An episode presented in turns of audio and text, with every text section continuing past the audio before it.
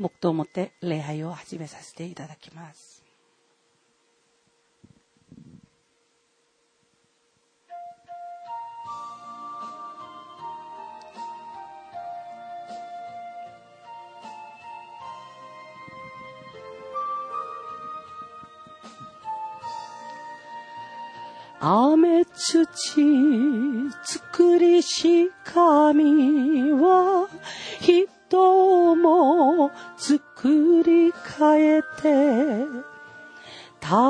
しく清き魂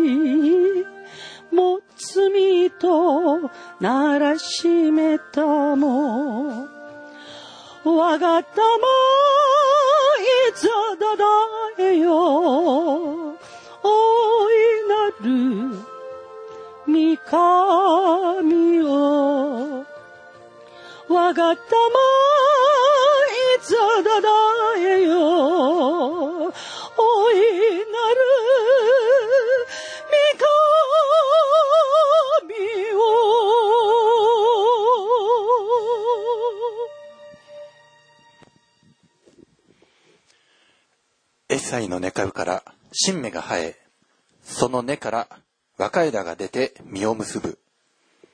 その上に主の霊がとどまる。それは知恵と悟りの霊、計りごとと能力の霊、主を知る知識と主を恐れる霊である。アメン。ご起立ください。賛美の103番をもって主を褒めたたえます。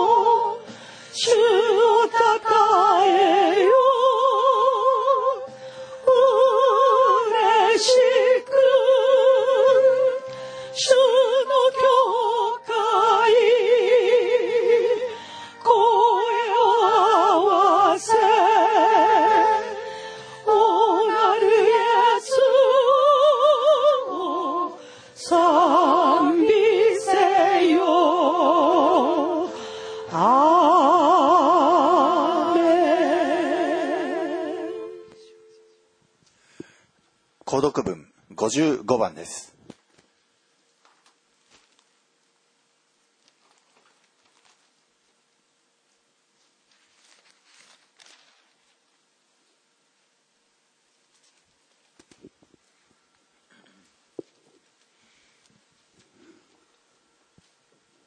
高読文55番対抗説縄文を通れ通れ民の道を開け。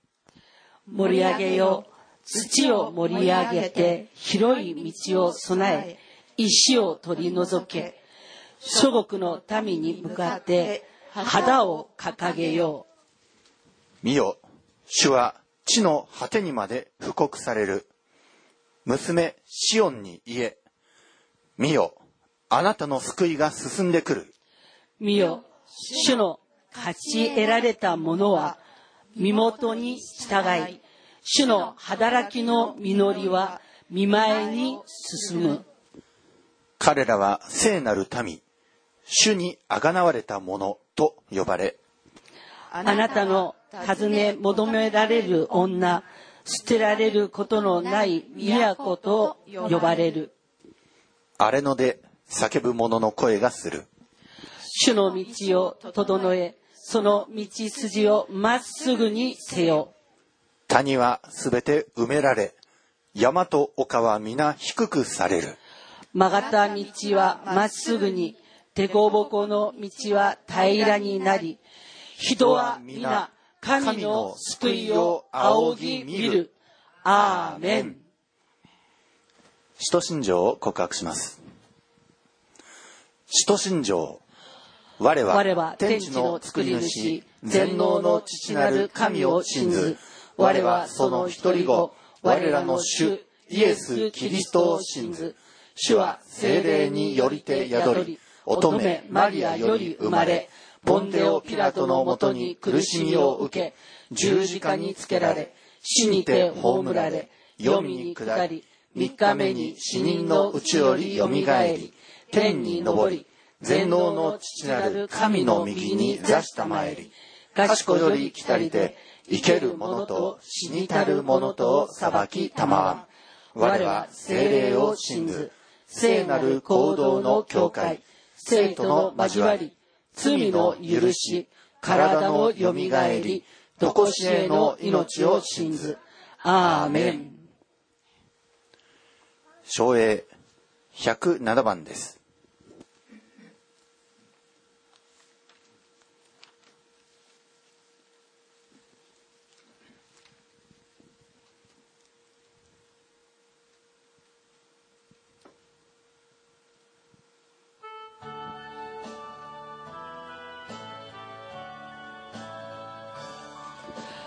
红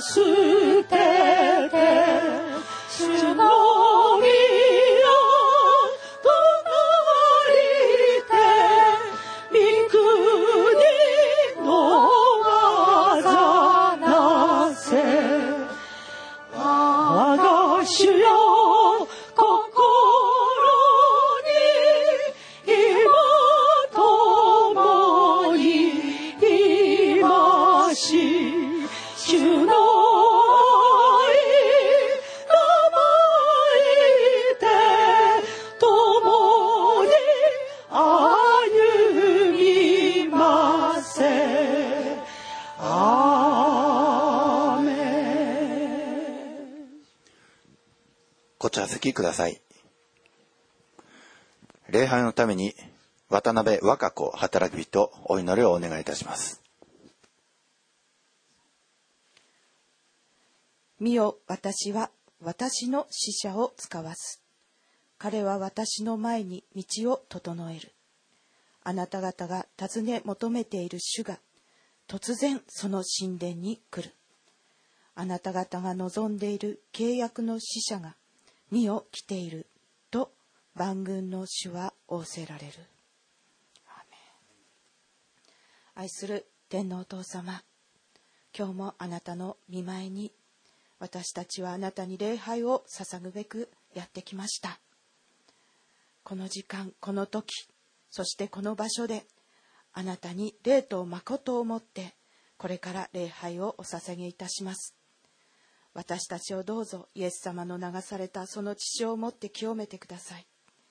あなたの見舞いに出るにふさわしくまたあなたに喜ばれる捧げ物を捧げるべく清めてくださり整えてくださり導いて祝福してください。アーメン。あなたの愛により私たちはあがなわれました。アーメン。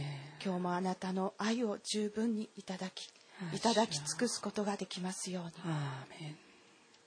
昨日よりも今日今日よりも明日あなたの愛を深く深く知るものでありますように。去年の私と今日の私。どれだけ作り変えられたことでしょう。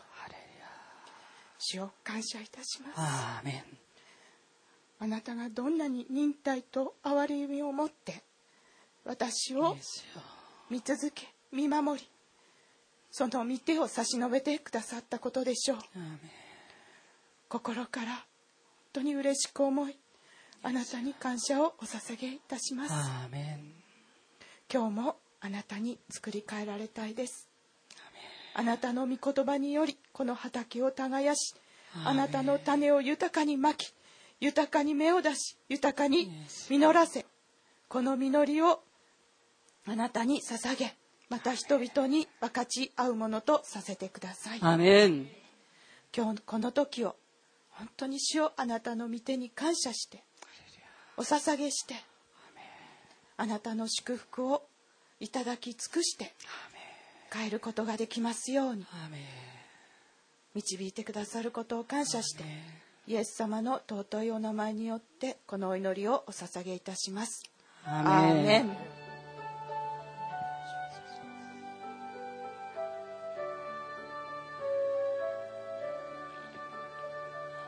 我が祈り主よ聞きて主の平和を与えませアーメン賛美の104番です。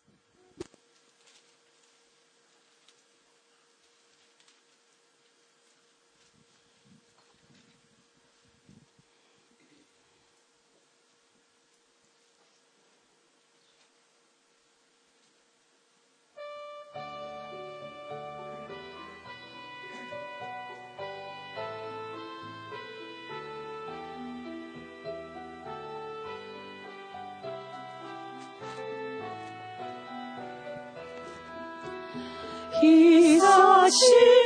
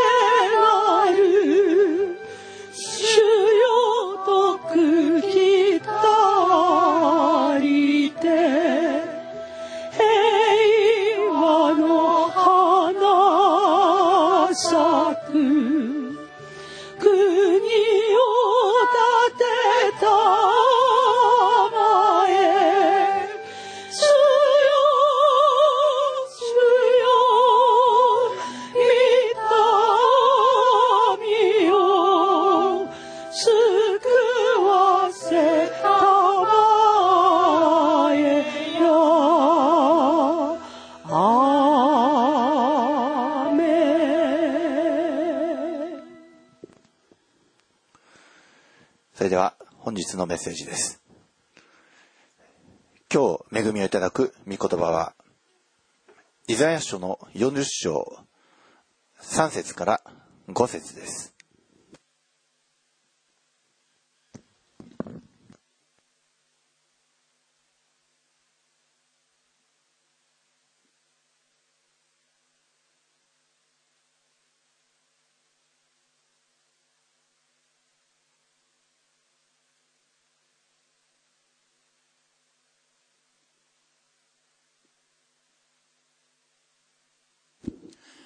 イザヤ書40章3節から5節荒野に呼ばわる者の声がする。主の道を整えよ。荒れ地で私たちの神のために王子を平らにせよ。すべての谷は埋め立てられ、すべての山や丘は低くなる。盛り上がった地は平地に、険しい地は平野となる。このようにして、主の栄光が表されると、すべてのものが共にこれを見る。主の口が語られたからだ。アメン。一言お祈りいたします。愛する主よ、アドベントが始まり、あなたの現れを我らは待ち望んでおります。主を速やかに来てください。御霊も花嫁も告白します。主を来てください。今、我らのうちに来て、我らを清め、整え、見舞いで犯してきた罪々を許し、また弱さを覆い、ただ見舞いの礼拝者としてふさわしく整えてください。このしもべの唇を清め、また声に預かる一人一人の耳を通りよくして、ただあなたの溝から流れている命そのものに今日も預かり尽くすことができますようにどうか助けてください。これからの一切をあなたの御手にお委ねして、私たちの愛する主、イエス・キリストのお名前によってお祈りをいたします。アーメン。えー、本日よりアドベントに入りました。えー、日本語では対抗説と言いますけれども、えー、アドベント、えー、結構、えー、社会的にも、え有名な言葉です。ね、アドベントカレンダーとか、えまた、いろいろなところで、ね、催しが行われているんですけども、で、世の中においては、ね、あたかもアドベントというと、クリスマスまでの、ね、カウントダウンのような、えそういうイメージがあるんですけども、で、元々のこのアドベントの意味、えこれラ、ラテン語のアドベントスから来ております。アドベントス。えー、これは到来という意味です。ね、主の権限とも言います。現れ。ですから、もともとの意味は、主の到来を待ち望むことです。ね、クリスマスを待ち望む。確かにクリスマスは、ね、イエス様の、えー、お生まれになった日。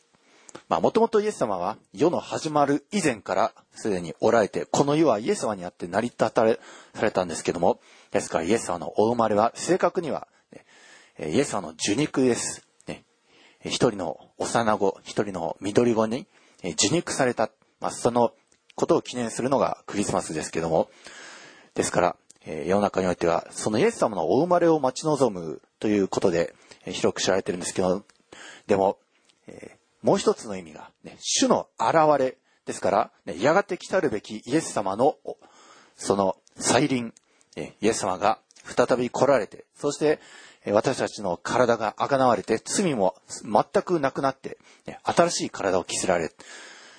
それを待ち望むのも、またこのアドベントの意味であるわけです。インマヌエルとなられる方、この方は、象徴的にはクリスマスの時に生まれたということですよね。でも、皆さん自身がイエス様と出会ったその日、皆さん自身がイエス様をインマニュエルの神としてそして呼んだその日その日がイエス様自身があなた方の中で生まれた日なんですねそして皆さんが水のバプテスマを受けてそして罪に対して悔いる心が生じそして流されたその知識によって清められたという信仰に立った時に主は皆さんの贖い主救い主になられます。で、では私たちはいかにして主の到来をね待ち望むべきか。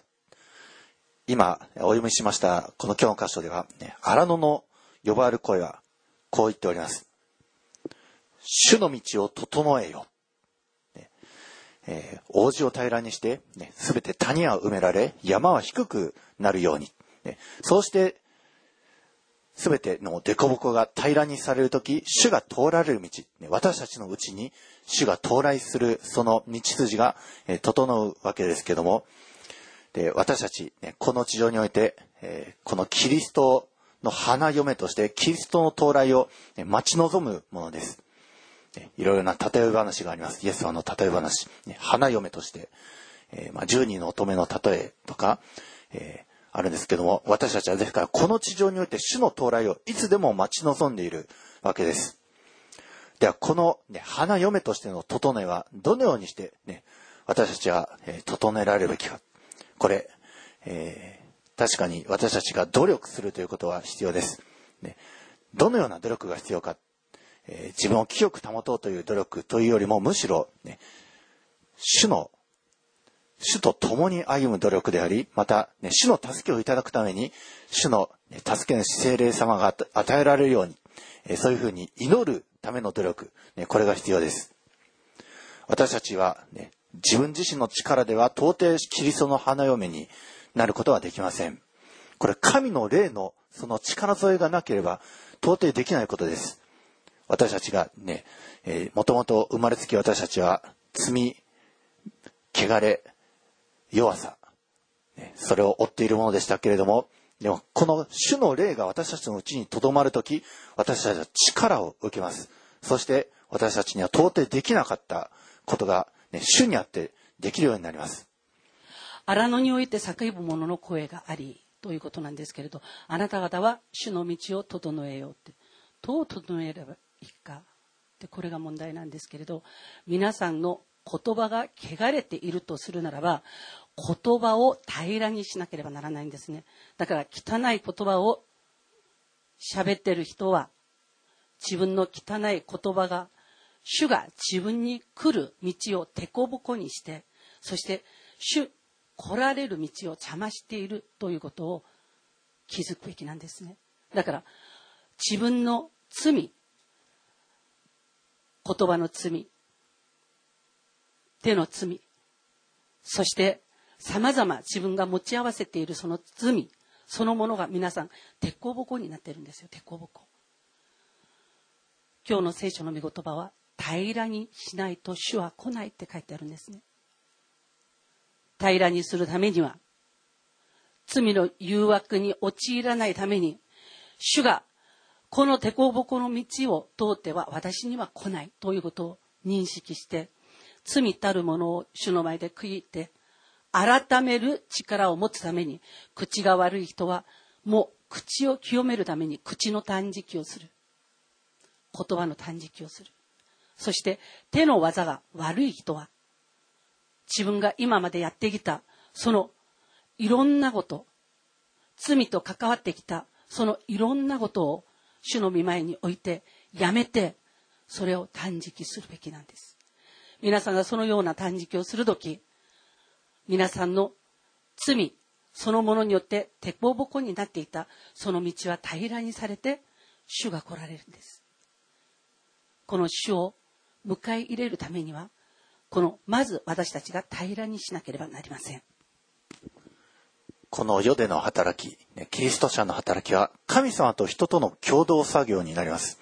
ですから皆さんのその整え、皆さん自身の、ね、その凸凹、それが平らにされることも、ね、この、えー主から与えられる神の霊と皆さん自身との、ね、共同作業になります。で、えー前回ですね、あの、悪霊についてのその7つの、ね種類、えー見ていきましたね。で、それで、あ、自分はここに、えーこの、ね、悪しき霊に、えー弱い。ね、ここが整えられる必要がある。ね、これが追い出される必要がある。ね、そのことについて、えー先週見たんですけども、えー今回、ね、その対極に位置する神の霊、え神の7種類の霊、えそれ聖書に書いてありますので、え今回この特に私たちがどのような神の霊のその働きによって特に整えられる必要があるのか、ね、私たちには特にどのような方面において、えー、養いが必要であり、また覆われる必要があり、ね、それ、え、について、ね、神の霊のその7つの、ね、現れについて見ていきたいと思います。で、まず、え、その第1番目の現れとして、えー、恵みの霊、恵みの霊、えーまあ、グレイスの霊、えー、それが聖書に出てきます。えー、恵み、えー、という言葉、聖書によく出てきますね。えー、ギリシャ語ではカリスと言います。えー、このカリスの元々の意味は、えー、優しさとか、えー、思いやり、えー、親切、えー、恵み、恩恵、あるいは愛子、愛されること、ね、そのような、えー、意味がもともとあるんですけども、で、この恵みというものはもう一方的に主から無償で与えられるものです。本来受けるべきでないような、えー、そういう人、そういう資格がないにもかかわらず、資格が与えられ、ね、あ、その無償で、ただ主から与えられるも恵み、そしてその意味は優しさであり、思いやりであり、親切であり、ね、恩恵、愛子です。この、えー、精霊によって、えー、カリス、えー、ちなみに、えー、賜物はカリスマというギリシャ語です。ですから、このカリス、恵みが、おのおの皆さん一人一人に与えられると、カリスマとして御霊の現れが、おのおの生じ、ある人は、愛、憐れみが豊かになり、ある人は予言の賜物が与えられ。ある人は霊を見極める。ある人は悪霊を追い出す。そのような、ね、もろもろの賜物の現れが、ね、おのの、おのおのに、ね、与えられるわけです。この、えー、カリスマ、賜物、これは皆さん一人一人に固有なものとして、ね、あるいは、ね、皆さんはより優れた賜物を求めなさい。ね、賜物は与えられるものです。一方的に上から。ですから、えー、この主の主から与えられた賜物、ね、この恵みの賜物に、えー、満たされて、そして恵みがさらに与えられて、さらに賜物が与えられるように、皆さん祈り求めるべきです。そして、この、ね、主からの恵み、これは、私たちの生まれながらの悪い性質、ね、これらが清められ、聖なる性質へと、ね、作り変えられる。これももう誠に主の一方的な恵みですね。一方的に主から与えられるものです。生まれつきは悪どいものが許されて、聖なるものとされる。これ人間の力ではできないこと。ただ主から一方的に与えられなくてはできないことです。ですから私たちはこの恵みの霊を、本当に日頃祈り求めるべきです。そしてこの恵みの賜物、これを軽んじる者、これをないがしろにする者は、どんなに重い刑罰が待っているだろう。ヘブル書の10章29節に記されております。私たちには恵みの霊が与えられている。これ決してないがしろにしてはなりません。えで、2番目え、命の霊え、これが聖書に記されております。まあ、特にローマ人の手紙の8章のところですね、えー、命の御霊の法則、えー、出てきますね。命の霊。ローマの8章のえ2節に記されています。なぜなら、キリストイエスにある命の御霊の原理が罪と死の原理からあなたを解放したからです。ね、私たちには命の御霊が注がれております。この命の御霊の法則に乗っかると、キリスト者は、ね、ある法則が発動されるんですね。命に満ち溢れる。御霊によって歩む。そして、罪と死の原理から解放される。ですから、御霊の法則に乗っかっている限り、罪と死は、ね、無効化されます。私たちが、ね、飛行機に乗っている間は、ね、地面から離れているのと同じように、命の御霊の原理に乗っかっているうちは、ね、罪と死から離れているんですね。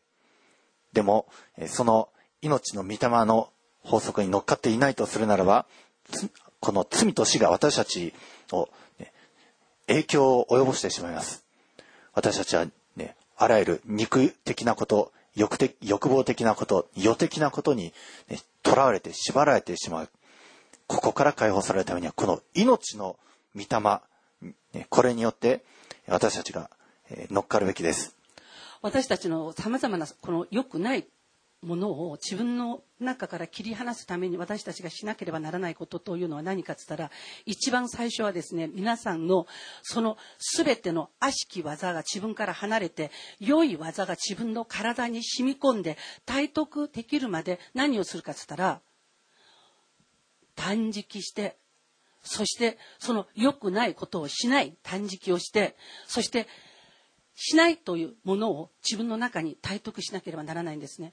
例えばの話、えっと、お酒をよく飲む人がいます。そしたら、その人は、えっと、そのお酒を飲むことを断つということ、決心だけをするんではなくて、お酒を飲むということを決心することとともに、飲まないということを設けなければならないんですね。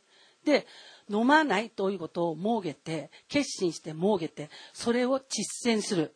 ということによって、この実践している間、力がついてくるんですよ。力がついてきてどうなるかって言ったら、ね、今度は、えっと、断食をしなくても、そのお酒を飲まなくなっちゃう。そういうことになるんですね。だから、自分の体にそれが染み込むまで、染み込むまでこれを私たちは実践しなければならないんですけれど例えばの話口がすごく悪い人がいるとしたらその人に私はこう勧めますいつも見言葉を唱えていなさい。見言葉を唱えていながらあのなんとかやろうとは言えないわけなんですよ。ね？だから口が悪い人というのはずっと見言葉を昼も夜も口ずさむことによって悪い言葉が言えなくなっちゃうんです。だから皆さんがイエス様の名前を混ぜてね、あのイエス様今から一服しますっつって一服できますか？できないですよ。ね？イエス様今からね、一杯引っ掛けます。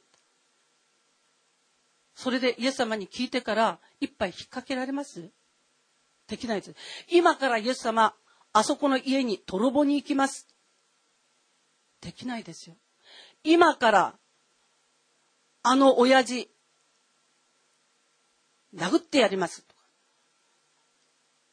できないんですよ。イエス様の名前を混ぜて、ね、すべてのことをイエス様の名前を混ぜる。ということをしなければならないんですね。だから、見言葉を口ずさむ。そして自分の良くない習慣については、もう、ほどほどくイエス様の名前を呼びながら、そのことができるかどうかを実践してみる。前ですね、うちの教会に、あの、この教会じゃないですよ。私が他の教会に行った時に、えっと、お酒飲む子、そしてタバコを吸う子がいました。で、その時に、えっと、変だったのがね、他の人の前ではプカプカプカプカ吸ってるんです。で、私の前では吸えない。で、誰かと一緒に食堂いた時にそこでプカプカプカプカ吸ってるの。たまたま私がそこに行くともう、スカ、スカと穴開くよ。隠すのに。ね？それで私その人呼んだんです。隠すんじゃない。隠すことそのものがもう罪だよって。なぜかというと、正々堂々とできることだったら、隠さないでできんじゃん。なのに、隠すっていうことは、どういうことかって言ったら、ね。自分でも、あ、これは良くないこととして認識しているっていうことでしょ？だから、あなたの心の中の、ね、もの、中にあるこの良心というものが、もう人を見たときに、悪いことをしたときに、すっと隠す？っていうこと自体がもうすでに罪に定められているよ。ね？罪定められているから、その罪による罰則は必ず来る。皆さんが悪いことをするときに、人の目をね、こう、意識しながら悪いことをしたということは必ずそれに、それについては呪いが、ね、罰が来ますよ。赤ちゃん見てください。今、生まれたての赤ちゃん、ハイハイしてる赤ちゃん、悪いことしますよ。認識がないの。悪いことしても。罰されない。ね、親が吠えてるだけだ。赤ちゃんの心の中は、まだね、これがいい悪いがないんです。ないから、自分がやってしまったことに対しての悪いことをしたという認識を持つまで結構時間がかかるんですね。だから、その時間がかかるまでは子供は悪いことしても全然へっちゃらなんですよ。親がびっくりして吠えてるだけなんです。だから、どういうことを言いたいかって言ったら、子供が認識せずにやってしまったことに対して子供は両親の呵責がない。呵責がないから、その子供にはね、あの、まだ、罰もないんです。呪いもないんです。でも、それを認識するようになってからどうなるかって言ったら、親に、こら、ね、叱られたり、こらって叩かれたり。認識する前はどうだったかあらまあまだやったのね、ダメだよ。今度からダメだよ。バッチリだからねって。このバッチリだからねって何回か聞いてるうちに、あ、これやったらバッチリっていうのを分かるんですね。で、分かって、人の顔をこうやって見ながらやってる。その時に親は分かるから、あ、これ分かってやってる。ということを分かるから、必ずに手出してつって。バッチリ。どういうことかって。私たちの中には、神様がね、信じている人にも、信じてない人にも、この中に裁判官を置いてる。裁判官。ね。それで、この中にいる裁判官は、悪いことした時には、やばいよ、やばいよ、や、やんない方がいいよ、とか、ね。それやったら必ず罰されるよ、とか教えてるんです。それで、良いことしてる時っていうのは、ね、もう心がとっても安心してる。皆さんに申し上げます。なんかしようとした時に、後ろ髪引かれるような思いがしたらやめてください。はい。アメン。はい、そう。これやったら、とまずいかもって、バレたらどうしようとか、そういう思いがした時は、必ずそれはやめなければならないんです。なぜかというと、心が認識したこと、それには必ず、ね、あなたが責任取りなさいつって、責任取りなさいつって、責めが来るんですね。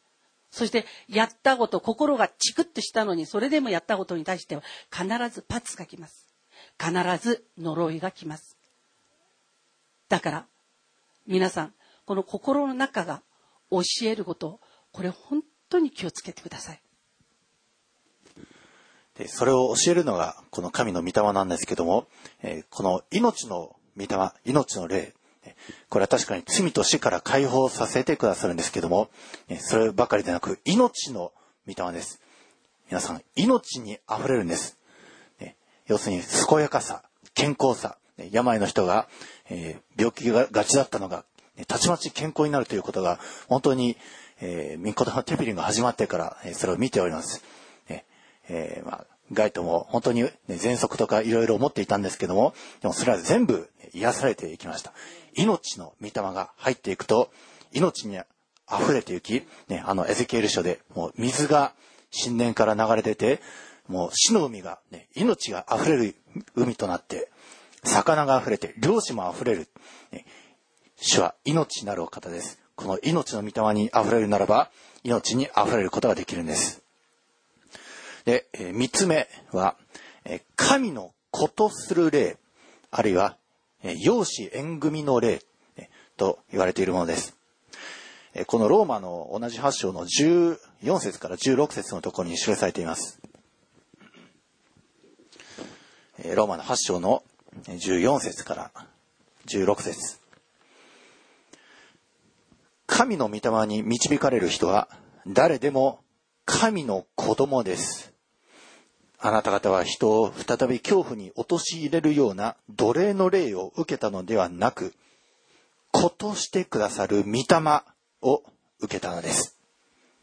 私たちは御霊によって、アバ、父と呼びます。私たちが神の子供であることは御霊ご自身が私たちの霊と共に証ししてくださいます。アメン。ね、ことしてくださる霊。私たちは以前は神の子らしくなく歩んでいたかもしれません。罪を犯し、えー本当に父親から、ね、もうお前なんか子供じゃない。そういうふうに感動されてしまった子供、見捨てられて、切り離されてしまったような、歩み、えー神様とは切り離されたような歩みを、ね本当に人類は送っているんですけども、でもこのことする霊、えーこの霊に満たされるのであるならば、ね私たちは神様を父と呼ぶことができます。ね、アバ父、えアバという言葉、本当に幼い子供がお父さんに何の隔たりもなく、ねお父さん、え親しく呼ぶその呼び声、それがアバ、ね、父。ですから私たちはこのことする霊によって、このことする霊が私たちを、ね、取りなしてくださるんですね。世の中のどんな、ね、勢力が、どんな権力が、ね、お前は神のものではないとか、ね、そういうことを言ったとしても、でも、ことする霊が、いや、これは神の子供ですと、見舞いで弁護し、悪魔サタンに対して、ね訴える。このことする霊によって私たちは、本当に神の子供であるということの認識と、また、えその、ね知識が明らかにされ、そして私たち自身ね、子であるからには、共同相続人でもあるんですね。誰との共同相続人か。これ、キリストとの共同相続人です。父なる神様のあらゆる、ね、資産、あらゆる豊かさ、富、それは全て相続できるんです。ね、ことする例によって、ね、私にはこんなに素晴らしいものが相続財産として備えられているんだ。この喜びに満ち溢れていく。ね、ことする例に溢れるならば、皆さんそのようになっていくんです。え4番目の、え例は、えー清くする例です。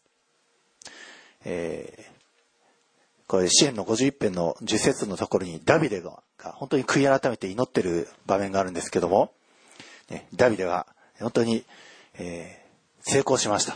ね主を愛して、主を敬って、そして見舞いで清く歩んできたからこそ主はダビデを王として任命し、油注ぎ、また多くの富を与え、また栄誉を与え、敵に対する勝利を与えてくださったんですけども、でもそれが満ち、満ちた時、彼はおごり高ぶってしまったんですね。彼は会員の罪を犯し、また、ね、殺人の罪を犯しました。そのね、会員と殺人、汚れ、ね、聖なる歩みをしている生徒たちは、ね、この、えーね、いつで、いつでも、ね、必ずしも聖なる歩みができている。もう一生涯、まあ一切罪を犯さないという、えーわけではないんですね。時にそのようなことに陥ってしまうこともあるかもしれません。このような時に、ね悔い改めて、ダビデが祈った、えー祈りが、えーこの支援の50編の10節に、神よ、私に清い心を作り、揺るがない霊を私のうちに新しくしてください。アーメン私はあなたの見舞いから投げ捨てず、あなたの精霊を私から取り去らないでください。あなたの救いの喜びを私に返し、喜んで使える霊が私を支えますように。ね、本当にダビデはこの霊をが与えられますように祈り求めています。私たちもですね、えー確かに主にあって生徒ではあるんですけども、でも、時に俗悪な思いに満たされたり、あるいは聖なる歩みがえ途中頓挫してしまって、ね、ある、えー誘惑がきっかけで、えー以前の俗悪な、えーことにも逆戻りしてしまうような、えそういうこと、えあるかもしれません。えそのような時こそ、ね、この清い霊を与えてください。揺るがない、ね、霊を新たにしてください。このように祈り求めるべきです。ダビデがね、偉いのはね、すごいんですよ。自分が悪いことしてた時っていうのは、悪い霊によって支配されていたっていうのを認識しているんですよね。ダビデは。自分が悪いこと、会員の罪を犯した時は、会員の霊に支配されていた。ね。そして、殺人をしってしまった時っていうのは、人殺しの霊に支配されていたということを認識していたということなんですね。だから、このものを自分から追い出さないと、まだ自分がやってしまうということを旅で知っていた。だから、なんて言ったかって言ったらね、癖ついてしまったこの悪い罪、これを私の中から取り除いてくださいって言ったんですよ。その次、取り除かれたところが空っぽになってるじゃない。ね。で、そこになんて言うあ、ざらしい、ね。あなたが喜ぶ霊で私を満たしてください。って言ったんですよ。だから彼は良くないことをした時に自分の中からその良くないことをしましたということを告白してそれを手放してそして主よこの良くないものを今私の中から手放しました許してくださいその後に空っぽになっているところを二度と良くないことできないようにその反対の清い霊を入れて満たしてくださいって祈ったんです。だから、クリスチャンがよくあの失敗している何かって言ったらね、よくごめんなさいはするの。もうしません。ごめんなさい。ね？って言ってるんだけど、その、しない力も私にもない。ね？そして、罪を自ら献立して犯す力も私たちにはないんですよ。だから、何をするかって言ったら、良くないことを知ってしまった時っていうのは、主の前で悔い改めて、このものを私はもう手放します。これの代わりに良いものを私に入れてください。だから、汚れたことを旅でが知った時は、旅では、なんて言ったか、清い霊を入れてくださいって言った。ね？汚れたことをしてしまいました。汚れたことを知ってしまいました。会員をしてしまいました。人を殺してしまいました。だから、会員することを私はもうしません。許してください。その代わりに、そういうことを二度とできないように、あなたの清い霊を私に与えてください。と、旅では祈ったんですね。で、普通のクリスチャンっていうのは、ごめんなさいはよくするの。ね？でも、自分の中から手放すものがどんなものかもわからない。ただごめんなさいだけで。それで手放した後に、どういったものを自分の中に入れるべきか、それもわからない。旅ではこの時に清い霊を入れてくださいって言ったんですよ。清い霊。今日ね、皆さんね、うん、今、パスタの方からメッセージされて、この一つ一つの御霊が私たちに何を知ってくださるのか、それを今日事細かく見ていくんですけれど、これをリストアップしてください。そして、先週皆さんがまだ、御言葉によって教えていただいた汚れた霊、これもリストアップしてください。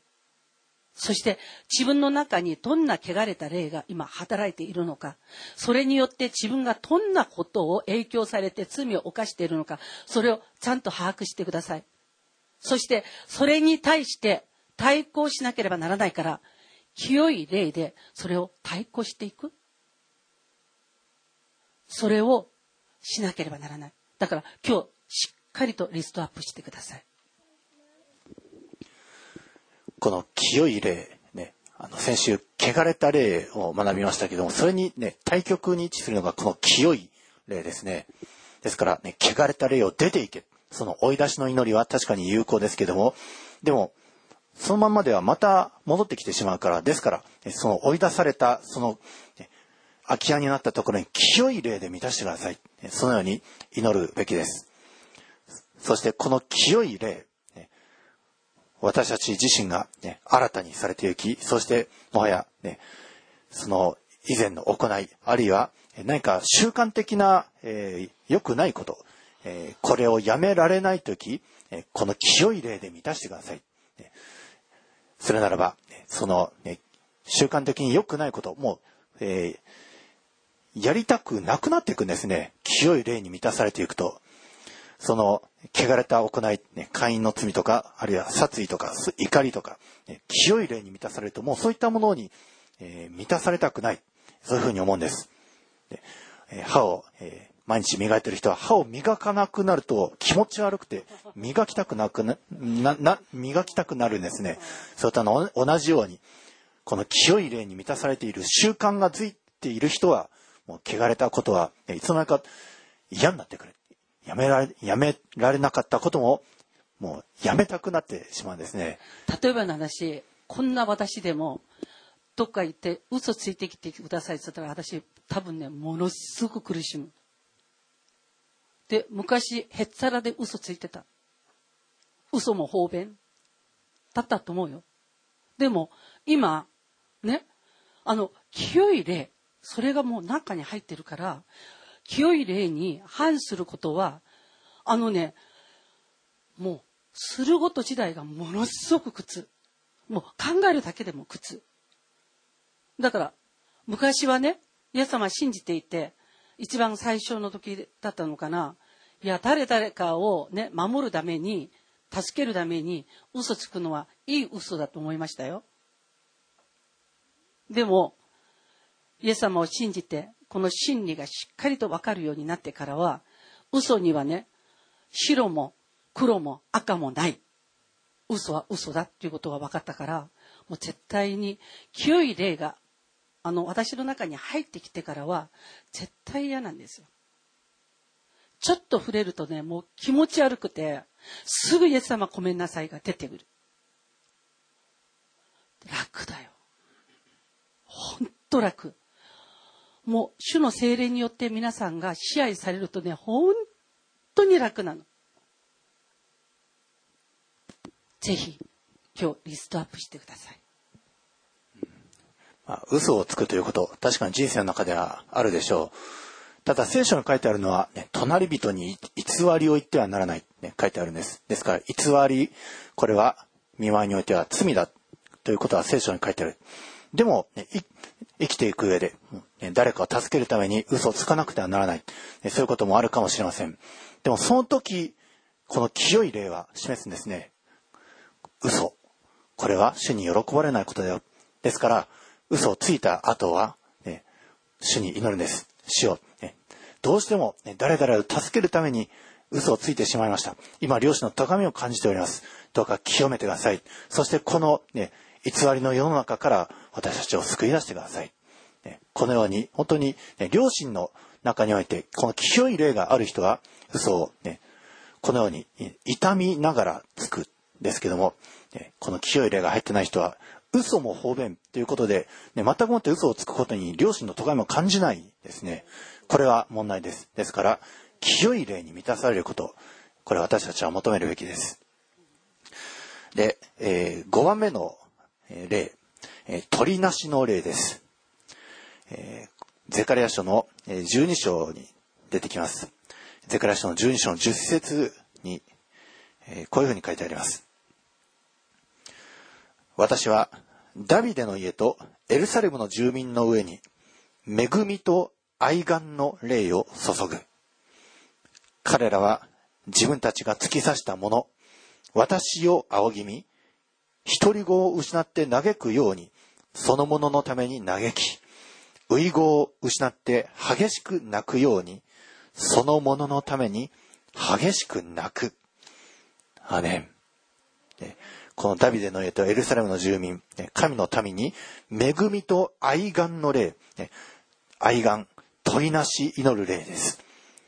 この鳥なし祈る霊が注がれるとですね、もう本当に心が、もう張り裂けんばかりの、思いに駆られて、で、あの人のために、あるいは、あのことのために、あるいは国のために、本当に鳥なし祈る心が、もうどうしようもなく駆り立てられて、もう何時間でも何十時間でも鳥なし祈らざるを得なくなるんです。この鳥なし祈り、ね、この霊、本当に祭司であるならば、あるいは皆さん神の働き人であるならば、この鳥なし祈る霊が与えられますように祈るべきです。ね、あの、祈りの時間が苦痛で、ね、どうしてみんなあんなに何分も長く祈ってるのかな、えーそういうふうに思う人がいるんですけども、そういう人はぜひ鳥なし祈りの霊が与えられるように祈ってください。この取り出しの霊が入っている人っていうのは特徴があるんですね。普段からね、人を見た時に、あの、すごく感じるものが多いです。それで、例えばの話、アキコさんは、全然、あの、自分に対して心配していない時に、取り出しの霊をいただいている人は、あなたをパッと見た時に、ね、これから起きることがもうふっと分かっちゃうんですよ。分かって、起きる前から、もう本当に祈るのね。で、それがね、あのね、その取り出しの霊がある人というのは、自分のことじゃないのに人のために祈るんだけど、断食して祈る。泣きながら祈る。何時間も祈る。心配しながら祈る。叫びながら祈る。これをするんですよ。人のために。えっと、人のために3日間私断食したことは昔あった。まあ、その後からずっとも断食はしてるんですけれど、その3日間断食した時にね、立て続けね、あのー、女の子ばっかり産んだ家だったんですよ。それで男の子が産みたくて、産めばまだ女の子。それでもう赤ちゃんができること次第がもう恐怖。だから、その人の苦しみがすごく分かった。だから、その人ね、教会来て間もない時なのなのに、私、なんか、断食したいと思って断食しました。で、3日間断食して、それで、あの、その人と1回礼拝をしました。そしたらね、主が子を授けてくださったんです。男の子を産みました。なんていうのかな、その人が切に願っていること、それが、ね、切に願っているんだけど手に入らないからその人は失望していて、もう祈る気力もない。そういう時に、ね、その人の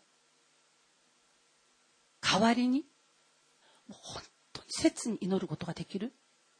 で、これが愛願の例なんですけれど、これをいただくとどうなるかって言ったら、人のね、問題の解決のためにものすごく祈るようになり、人の悲しみをね、嬉しさに変えるために祈るようになり、だからこれはね、あの、主にあって働く人たちは必ずこの愛願の霊というものは、あの、主にあって私にもください。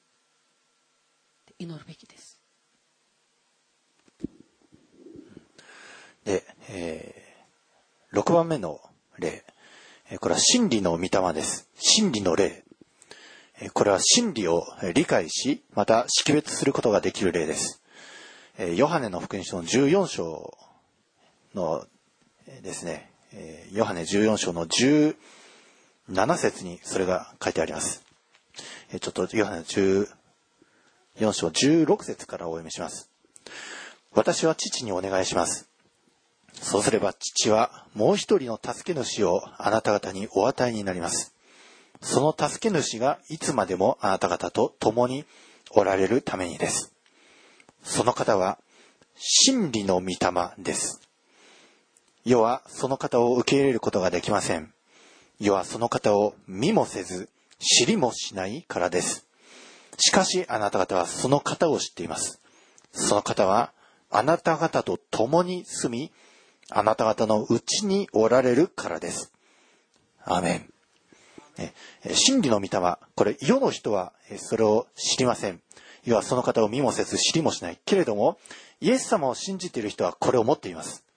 で、この真理の御霊、これが入ると、御言葉、世の中の人は理解できないんですけど、御言葉が理解できるようになります。御言葉がね、わかるようになり、そしてこの真理の霊が注がれている人であればあるほど、真理に対する造形が深くなり、ね、御言葉の奥義に、ね、痛く感動します。御言葉、こんなことが書かれてあるんだ。あ、こんなに素晴らしいんだ。ね、すごい、もう涙を流したりするんです。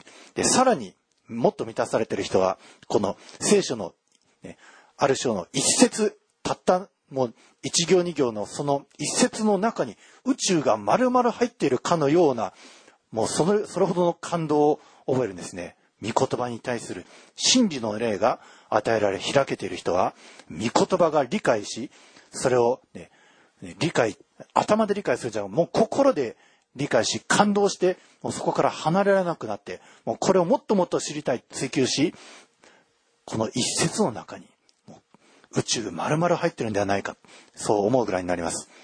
ですから、御言葉がわからない人、御言葉が理解できない人、ね、世の中の人は聖書を開いて、ね、御言葉一節見ても全くもってわからないものですけども、ですから、ね、わからないという方、ぜひこの真理の御霊がもっともっと注がれて、真理に対する造形がもっと深くなりますように、ね、祈り求めるべきです。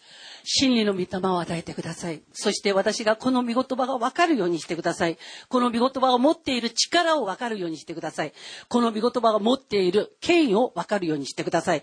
この御言葉が持っている癒しの力を分かるようにしてください。この御言葉が持っている問題を解決する力を分かるようにしてください。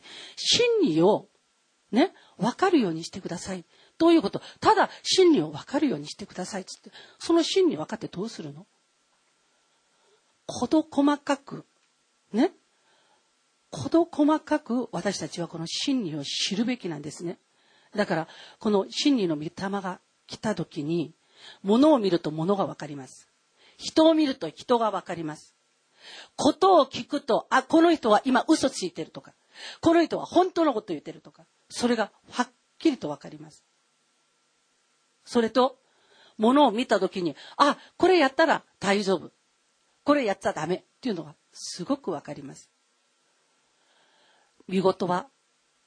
この見言葉がわかるようになるということは、どういうことかって言ったら、自分の人生も楽になるけど、この見言葉がよくわかる人っていうのは、人の人生に対して良きアドバイザーになるんですね。だから、夫婦関係に何か問題があった時に、その人と出会うと、その人が、いや、こういうふうにすれば大丈夫だよっていう。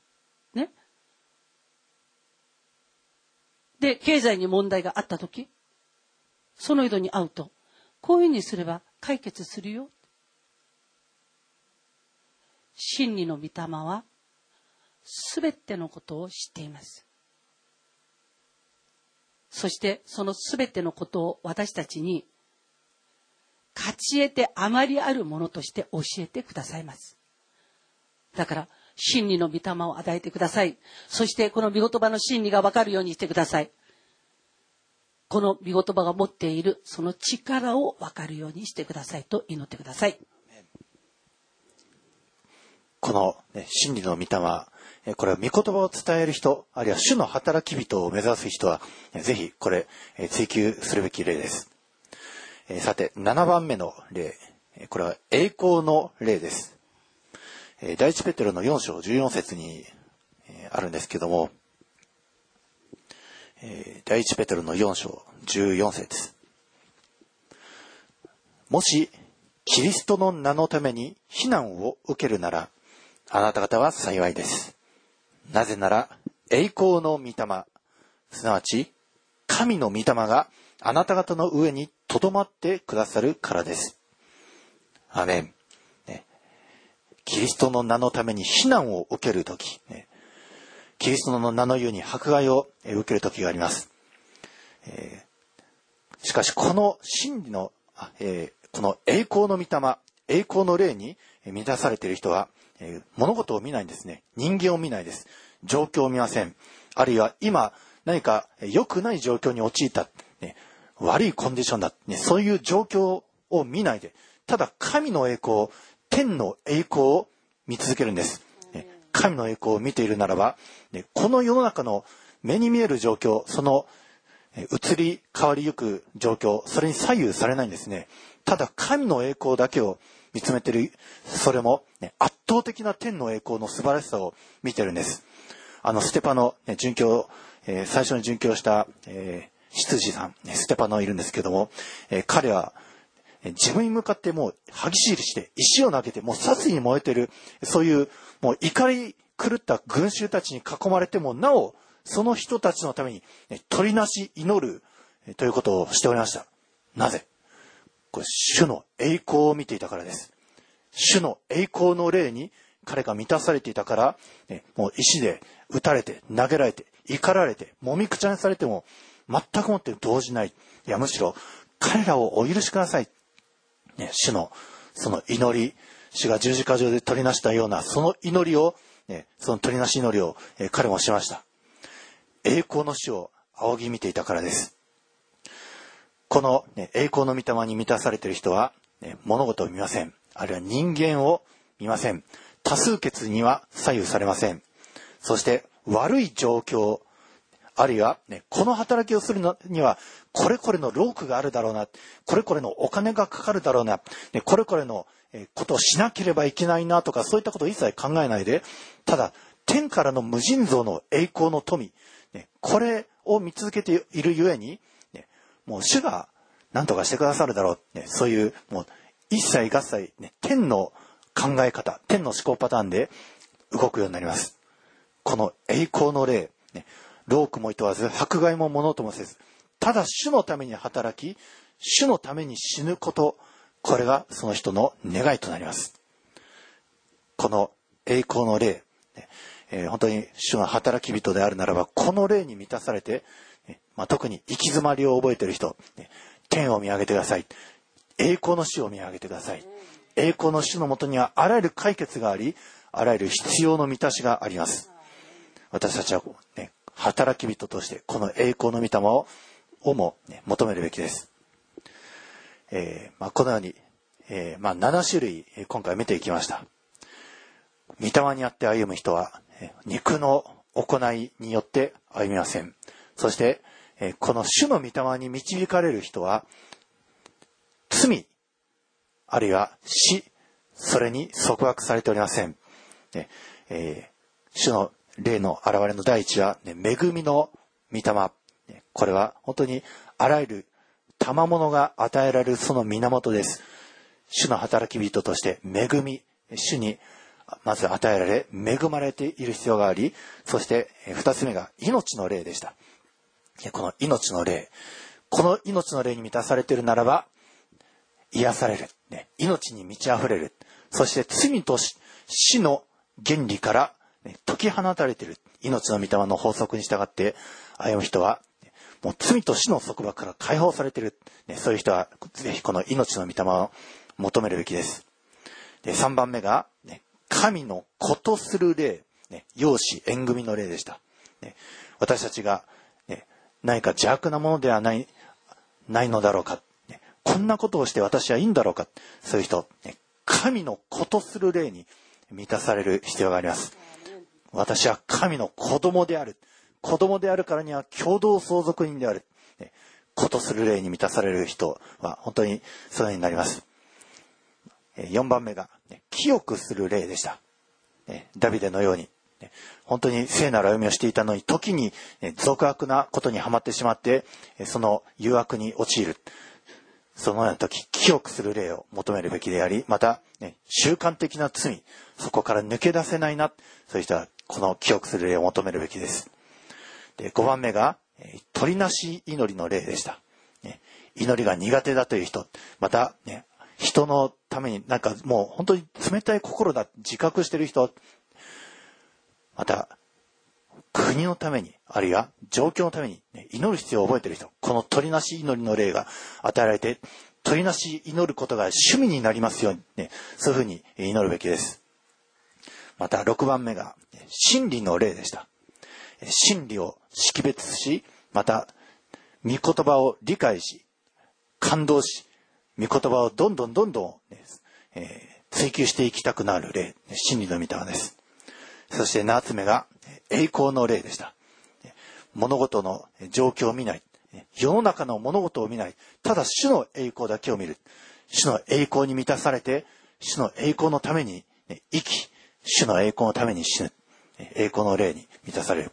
このように、主の働き人は本当に必要な霊です。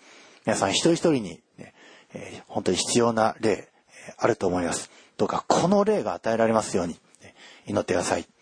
えーこのリストアップは、えーまあ、この週報の方、あるいはホームページの方に、えー記されておりますので、ぜひ、あの、先週のそのね、悪しき例の7つのリストも、またホームページあるいは州法の方にありますので、えそちらと、ね、対比しながら、また自分自身の弱いところ、それを、ね、本当に多い、本当に主にその霊が与える、清い霊が与えられるように、また悪しき霊が取り除かれていくように祈って、そうして、どんどんこの栄光の働き人として整えていく皆さんでありますように、イエス様のお名前によって祝福いたします。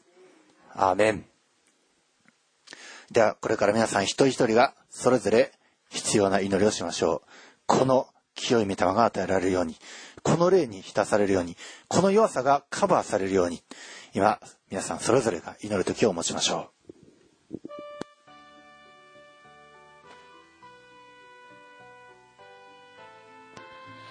ハレルヤスレデンのお父様、あなたの皆を褒めたたえ感謝いたします。私たち一人一人に恵みの霊をあなたが与えてください。恵みの霊、カリスをあなたが与えてくださり、優しさ、思いやり、親切、恵み、資料深ささえ、愛願することができますように、主よあなたが私たちを助けてください。そして恵みの霊によって主よ私たちが恵まれて、このような働きができますようにイエスよあなたが助けてください。あなたが無償で与えてくださるこのことを、主よ、今日私たちは知りました。恵みの霊を一人一人にあなたが与えてくださり、主よ、この恵みの霊によって満たされて、あなたの働きをしていくことができますように、イエスよ、あなたが助けてくださることを願います。私たち一人一人に主よ、命の霊をあなたが与えてください。そしてその命の霊によって、命の霊の法則によって私たちが歩むことができますように、罪と死の法則から私たちを解放してください。そして、命の法則によって勝ち得てあまりあるものでありますように、主よあなたが祝福してください。そして、主よ私たち一人一人に神の子とする霊、養子の霊をあなたが与えてください。そして主よ、神の子となりますように、イエス・キリストに接ぎ木されたもの、そしてイエス・キリストにあって罪許されたもの、イエス・キリストの滴り落ちるその知潮によって清められたもの、そして、イエス・キリストにあって父をアバ父よと呼ぶものでありますように、そしてこのアバ父と親しく歩むことができますように、主よあなたが祝福してください。主よ私たちに記憶する霊をあなたが与えてください。そして、汚れたその全ての言葉、汚れた習慣から私たちを解放してください。そして、記憶された言葉、記憶された行い、記憶された歩みを続けていくことによって、主よあなたに栄光を捧げることができますように、主よあなたが祝福してください。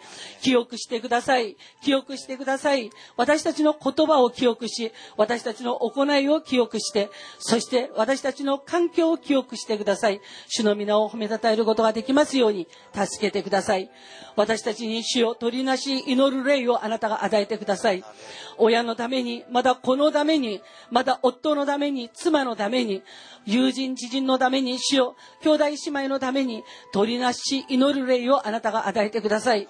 そしてこの取りなし祈る霊によって満たされて、主よ、私たちが嫌おもないその嘆きを持って、主よ、あなたの見舞いによって取りなしていくことができますように、イエスよ、あなたが祝福してください。真理の御霊を私たちに与えてくださり、主よ、この御霊によって私たちが聞いた御言葉を理解できますように、そして見たものを識別することができますように、そして主よ、この真理の御霊によって、すべての御言葉を主を私たちが正しく知り、その御言葉に基づいて歩むことができますように、イエスよあなたが私たちを助けてください。御言葉の一節一節の中に主よ育まれているあなたの力を知ることができますように、そして御言葉が言わんとしているその奥義に預かることができますように、そしてこの御言葉に豊かに預かり、そして勝ち得てあまりあるものでありますように、主よあなたが祝福してください。私たちに栄光の霊をあなたが与えてください。この栄光の霊に満たされて、主よ私たち自身が人を見ず、世を見ず、状況を見ず、主よ私たち自身があなたの栄光の霊によって満たされてて栄光の主、あなたを見つけることができますように、主よあなたが助けてください。この栄光の霊に満たされて私たちが地上に思いを置いているものではなく、主よ私たちが圧倒的にあなたの御国に、あなたの御言葉に、あなたの御心に、あなたの十字架に、あなたの祝福に、あなたの幸いに、あなたの約束に、主よ私たちの目を止めることができますように、主を助けてください。そして圧倒的に天の栄光の素晴らしさを見続けて、そして主よ、この迫害が多いこの世の中においても、勝ち得てあまりある勝利を与えてくださる栄光の主が私の主であることを信じて、この栄光の主の霊に満たされて、栄光の歩みを続けていくことができますように、イエスよあなたが祝福してください。主イエス・キリストの皆によって祈りました。アーメン。アーメン。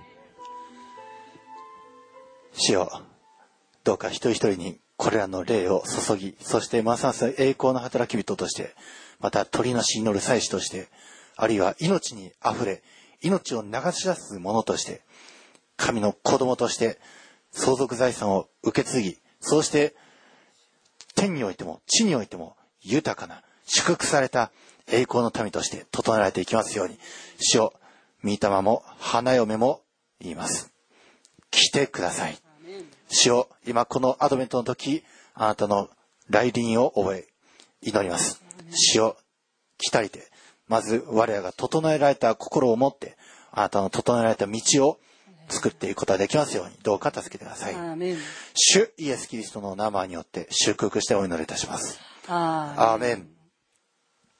えーでは賛美の106番を賛美しつつ、えーその後に献金の感謝のお祈りをしたいと思います。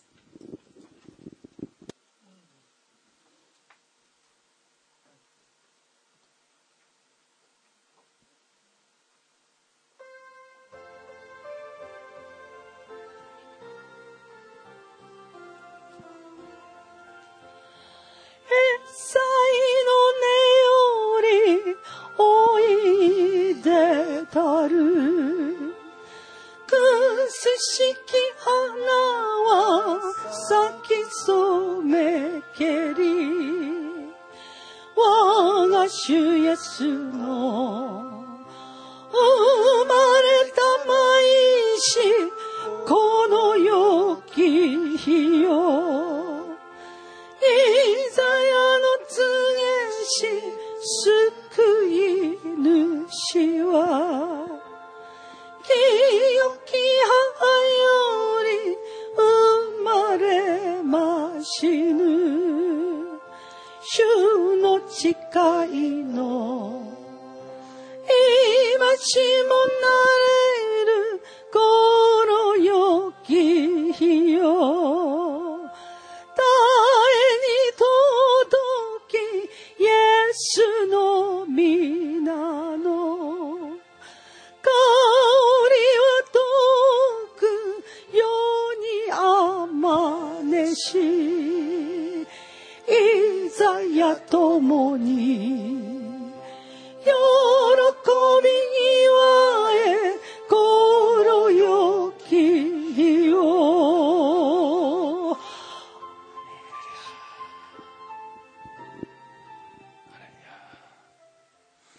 主よ、今日もあなたを慕い求めて生徒たちがここに集っております。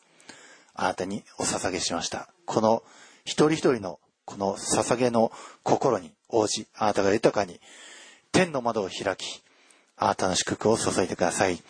栄光の御霊を注いでください。また、真理の御霊を注いでください。鳥なし祈りの霊を注ぎ、清くする霊に満たされて、神の子とする霊に満たされて、命の御霊にあふれ、あなたの恵みに豊かに満ち溢れますように、主を一人一人の命を祝福してください。家庭を祝福してください。職場、仕事を、ビジネスを祝福してください。どうか、それぞれのその歩みと波を蝕むあらゆる稲子をあなたが叱り飛ばし、吹き飛ばして、そして一人一人の実りが豊かにされていきますように、命が豊かにされていきますように、主よ病のうちにある生徒たちを癒してください。命で溢れさせてください。あなたの栄光が必要な主よ、生徒たちにアートの栄光を輝き渡らせてください。主よ、あらゆる必要を満たし、そしてあなたによって祝福され、世の人々がこのあなたの愛された生徒たちを見るに、なんと幸いな民であろうか。なんと神様に祝福された民であろうかと。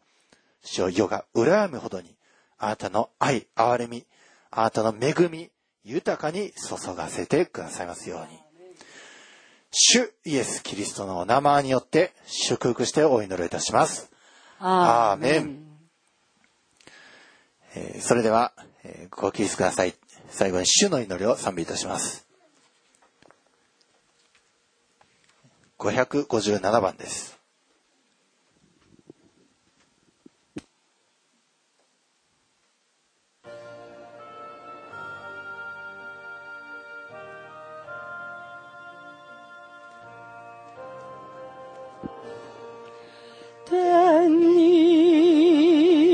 にいます我が父よ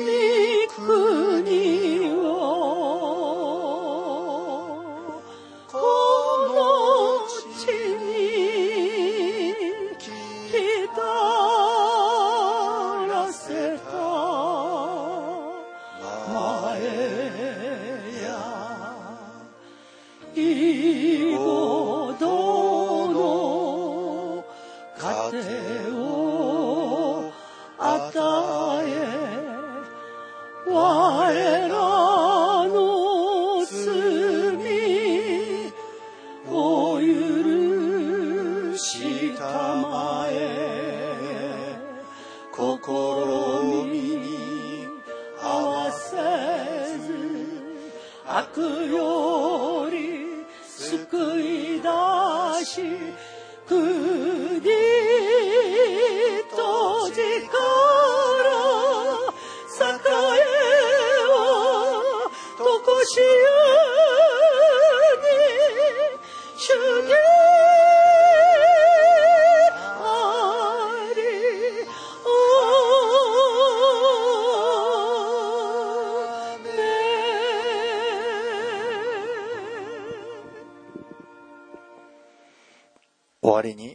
兄弟一枚たち、喜びなさい。完全なものになりなさい。慰めを受けなさい。一つ心になりなさい。平和を保ちなさい。そうすれば、愛と平和の神はあなた方と共にいてくださいます。聖なる口づけを持って互いに挨拶を交わしなさい。すべての生徒たちがあなた方によろしくと言っております。主イエス・キリストの御恵み、父なる神の愛、精霊の親しき交わりが、生徒たち一人一人の上に、今も、後も、よよ限りなくありますように。アーメン。ン